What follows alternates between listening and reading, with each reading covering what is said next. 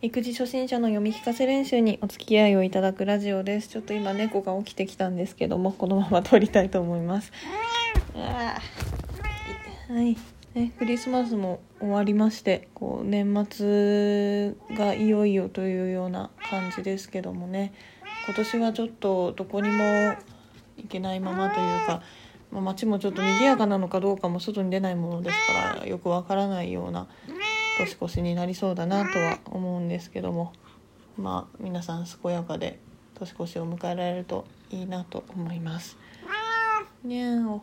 じゃあ今日は猫も一緒にですね一個お話を読みたいと思います。村山和子さんの「キリギリスの買い物」というお話です。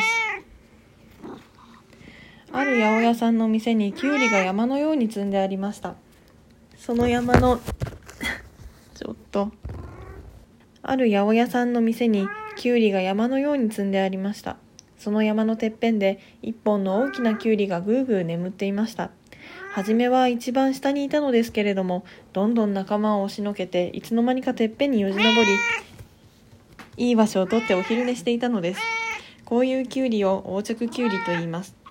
そこへ一匹のキリギリスがキュウリを買いに来ました。キリギリスがキュウリを大好きなことを知っている八百屋さんは、1本4銭より安いキュウリは1本もありません。と倍くらいも高く言いました。キリギリスは困ってしまいました。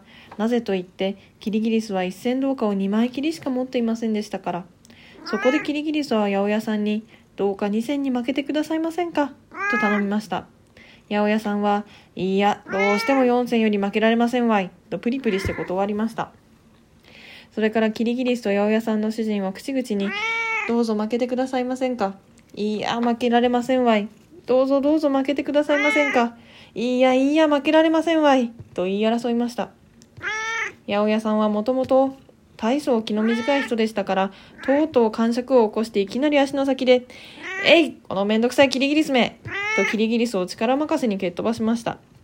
けれども風のように身の軽いキリギリスはその時、えいと身をかわしたんで、八百屋さんの足はキュウリの山のてっぺんで気持ちよさそうにさっきからお昼寝をしていたあの横着キュウリの横っ腹にドカンとぶつかりました。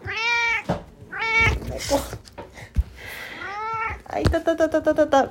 びっくりした横着キュウリは目を覚まして大きな声を張り上げました。気の毒なことに横着キュウリは真ん中からポッキンと2つに折れてしまいました。キリギリスは2つに折れたキュウリの半分を拾って八百屋さんに言いました。1本が4銭なら半分は2銭でしょう。ですから2銭を支払いして、この半分をいただいてまいります。私は生まれつき少ししか食べられませんから、これだけでも多すぎるくらいです。そしてキリギリスは八百屋さんに銅貨を2枚チンチンと渡して、横着きゅうりの半分を買い物かごの中へ入れて帰ってきました。八百屋さんは腹が立ってわめきたくなりましたけれども、いくら指を折って数えてみても、4銭の半分は2銭ですから、怒るわけにはいきませんでした。なかなか利口なキリギリスですね。そう思いませんか？おしまい。猫ご飯？起きたね